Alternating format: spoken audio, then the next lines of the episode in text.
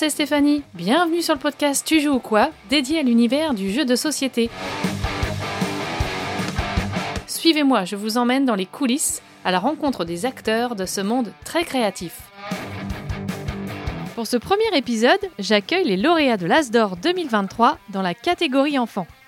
Avec Flashback Zombie Kids, Baptiste Derez, ludicaire toulousain du passe-temps, et Marc-Antoine Doyon, youtubeur québécois, ont signé ensemble leur premier jeu de société le Scorpion Masqué. Flashback est un jeu d'enquête par l'image, familial et évolutif, dans l'univers de Zombie Kids. Il vous faudra explorer des souvenirs au travers le regard de différents personnages. Nous sommes au lendemain de la cérémonie officielle du Festival international du jeu de Cannes, où Marc-Antoine a aussi fait le show avec toute l'équipe d'Etu Game sur la scène du Palais des Festivals. Rencontre avec ce duo d'auteurs franco-québécois. Bon, alors je suis super ravie de rencontrer donc Baptiste et Marc-Antoine. Bravo pour votre euh, As d'or déjà. Merci. Merci beaucoup.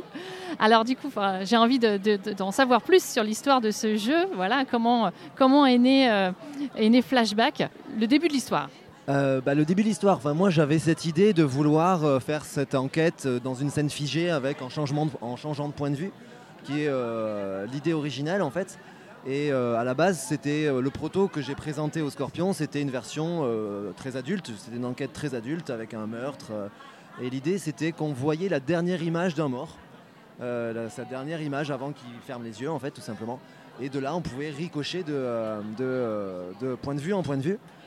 J'ai présenté ça aux Scorpions qui m'ont dit c'est super, mais est-ce que t'as pas peur que le- l'enquête adulte ça soit complètement saturé d'ici deux ans, le temps de production quoi?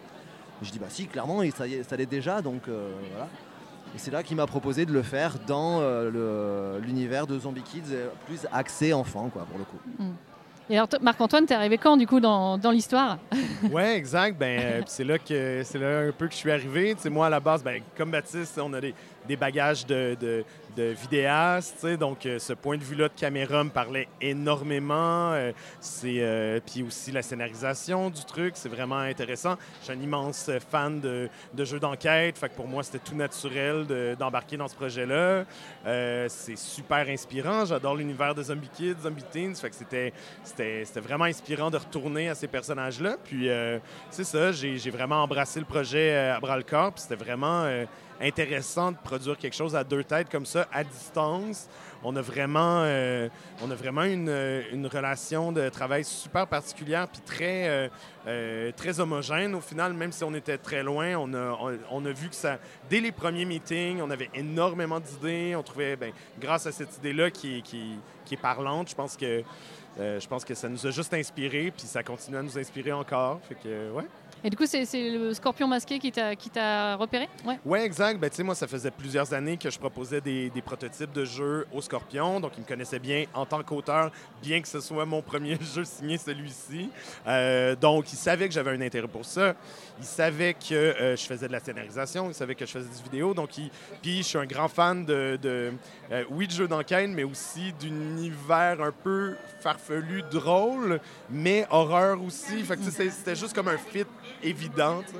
Donc ouais, je suis un, je suis un grand fan de, de jeux d'enquête, mais aussi de, de trucs loufoques, humoristiques. euh, puis avec, ces, avec ce bagage-là, puis cette connaissance-là, ils ont vu le fit, puis je pense que c'est un, ben, c'est- c'est un bon guess. c'est un bon... euh, Complètement. Bah, vous avez tous les deux effectivement ce regard un peu de, de, de- de ré- réalisateur aussi, qui a forcément été un super plus pour, euh, pour ce jeu, puisqu'on voit vraiment sous des angles très très différents.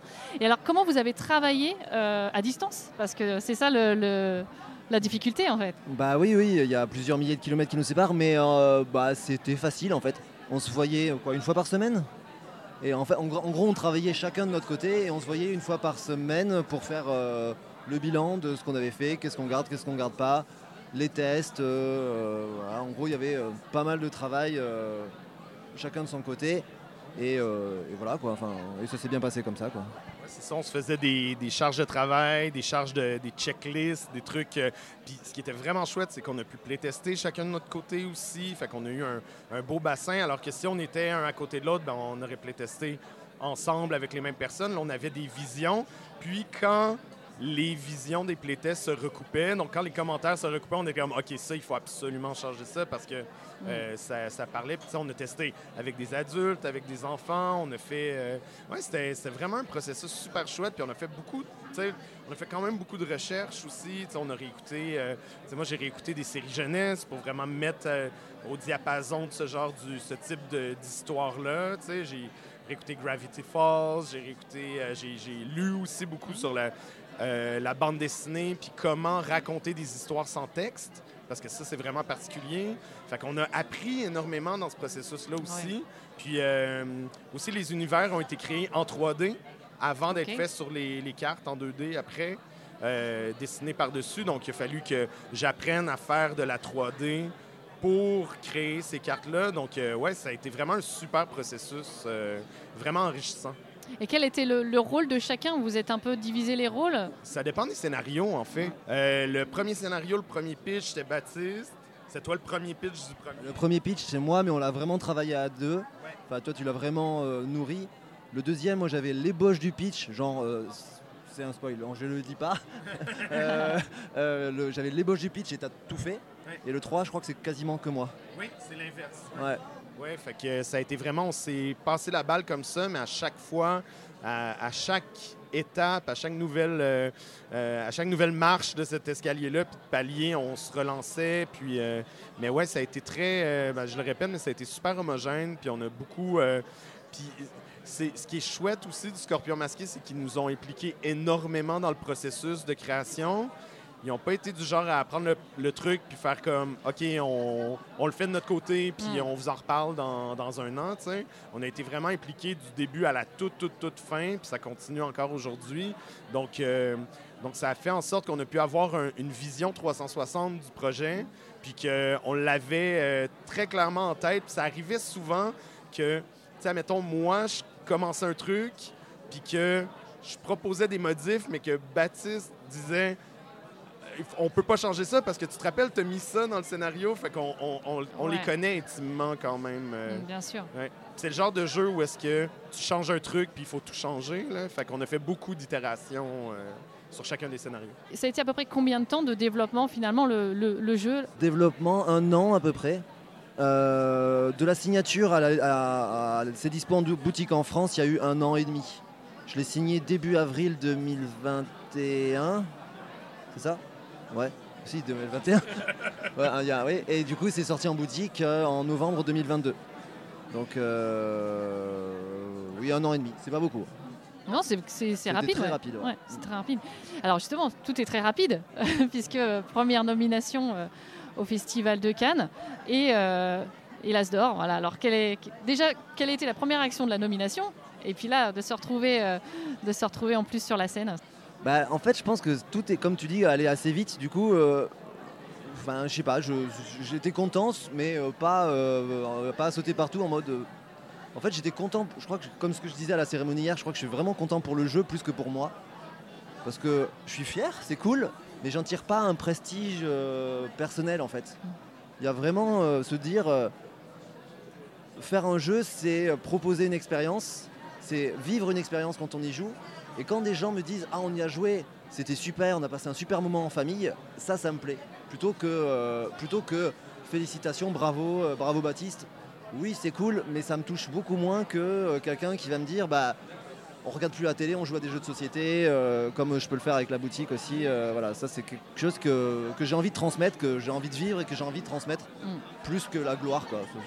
mais voilà. C'est vrai que c'est moi, ce qui me touche sincèrement, puis vraiment, c'est quand je vois des vidéos de euh, des vidéos de reviewers, de créateurs de contenu qui vont jouer avec leurs enfants genre des, des, enfants puis des parents jouer ou qu'on fait des playtests puis que c'est les enfants qui prennent le lead puis qui sont comme oh non mais je veux retourner cela puis les parents deviennent un peu euh, ils, se retirent puis ils se mettent juste à lire les questions puis à, pointer un peu genre ah est-ce que tu as remarqué ça? Mais qui vient plus comme accompagner.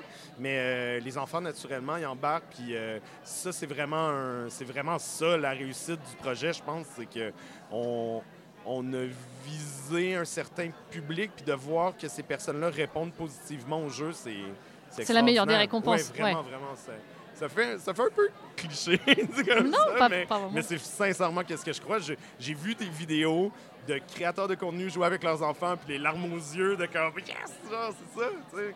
C'est pour ça qu'on fait ça. Bon, il y a eu un petit, euh, un petit moment quand même d'adrénaline hier soir. Ouais, ben moi, c'est ça. J'étais sur scène déjà, fait qu'on on animait, fait que l'adrénaline était déjà au comble. Ça a à peine déraillé mon, parcours. Mais, euh, mais non, c'est oui, c'était c'était vraiment c'est ben, c'est une récompense extraordinaire. Tu sais, J'ai fait partie du jury aussi par le passé, puis je sais que déjà une nomination, c'est un, un saut de d'approbation de ces gens-là qui sont des professionnels du milieu puis qui croient en quelque chose, qui ont joué puis qui ont vraiment vécu une expérience puis qui ont envie de proposer, de dire au grand public, non mais regardez ça parce qu'il y a quelque chose d'intéressant là. Évidemment, il y a tellement de jeux qui sont produits puis moi dès la nomination, je suis comme c'est vraiment une victoire parce que ben, c'est ce que tu veux par une nomination, c'est que les gens s'intéressent étant donné qu'il y a énormément de jeux qui sortent, ben la, la proposition est immense. Donc, le rôle du jury, c'est un peu de faire comme oui, on a joué à beaucoup, beaucoup. Voilà euh, quelques, quelques trucs qui sont intéressants. Fait que c'est, extraordinaire qu'il nous. euh, ait, cette reconnaissance-là. Ouais. Le plus stressant, finalement, ça a été de savoir si tu avais le temps de mettre ton pantalon entre les deux. Ah non, j'ai pas eu le temps. Non, puis comment le spectacle était fait, c'est que euh, il y avait le premier sketch habillé d'une certaine manière, la remise de prix, puis l'autre sketch habillé de l'autre façon. C'était mal pensé. C'était mal pensé, j'ai juste pas eu le temps. Fait que euh, vous pouvez voir si vous revoyez la, la cérémonie. euh, Raphaël est habillé tout en bleu, Pierre-Louis est habillé tout en jaune, puis moi j'ai juste le, le chandail rouge parce que j'ai pas eu le temps. C'est ça. bon, alors forcément, on a envie de savoir s'il y aura déjà une suite. Est-ce que ça, c'est, c'est dans les tuyaux? Est-ce que c'est, Euh, c'est une envie? Voilà. Elle est déjà présentée euh, sur le stand des Scorpions, euh, c'est en proto. Non, L'idée c'est d'en sortir pour, à Noël, pour Noël aussi, donc en novembre. Euh, c'est plus, euh, tu veux en parler ou euh, je, peux- je peux dire Ouais, voilà, en gros c'est plus un peu plus grand, c'est plus 8-9 ans. Je sais pas combien on va mettre sur la boîte, mais ouais, voilà. On veut mettre 8, mais ça a été écrit plus en. Évidemment, on ne design pas pour un âge spécifique, on, on design plus pour un, public cible ou, un, ou aussi le type d'histoire qu'on a envie de raconter, tu sais, puis euh, voir à qui ça s'adresse. Puis on s'est posé beaucoup la question dans le processus de création est-ce que c'est un peu plus vieux, pas mal plus vieux. On, euh, puis en playtestant, on se rend compte qu'on est capable de mettre 8 sur la boîte. Fait qu'on on trouve que c'est, que c'est chouette. Mais tu sais, on va se retrouver dans un, dans un univers un peu pré-ado, euh, style horreur euh, coralline un peu. Donc euh, horreur enfant, tu sais. Chair de poule, hein, euh, chair de poule, ouais. Ah, super. Ouais.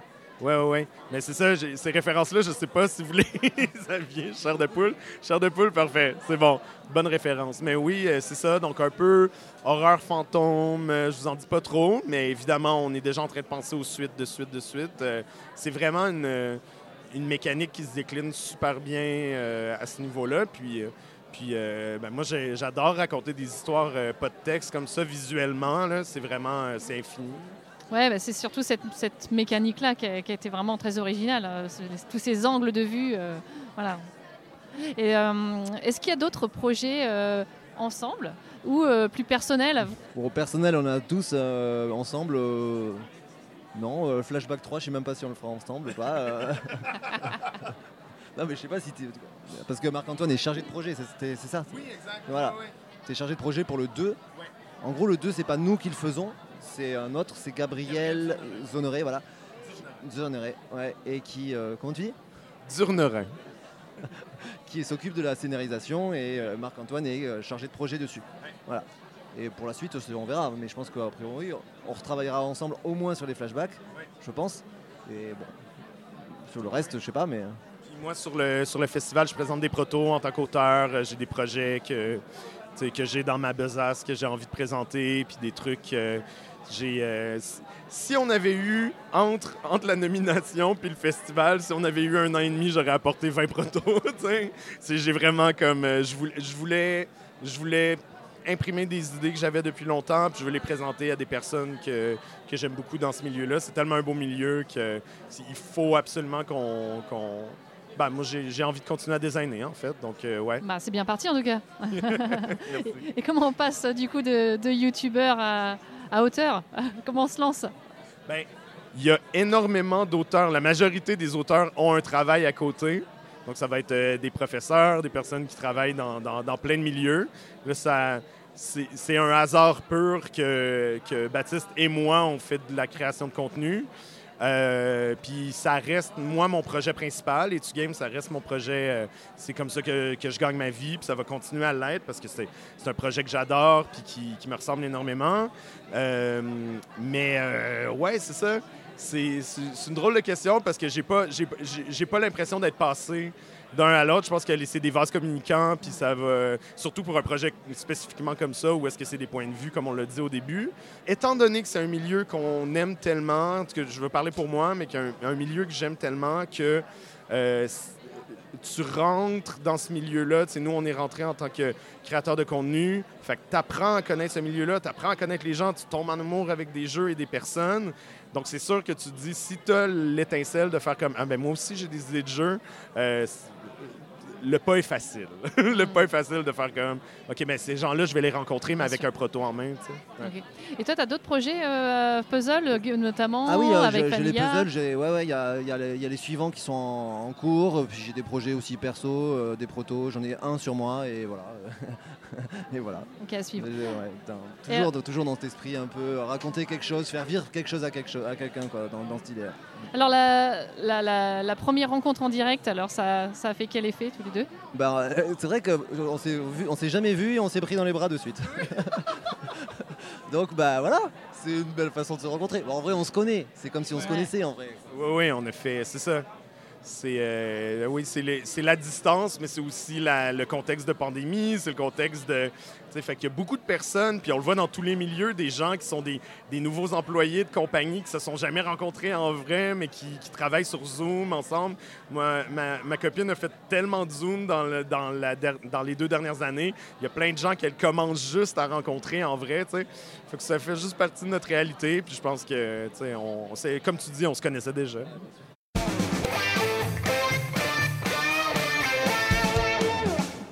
Bah, écoutez, pour finir, je vous propose un tout petit jeu de mini portrait chinois. Donc, si vous êtes euh, OK pour répondre à deux, trois questions les, qui se terminent.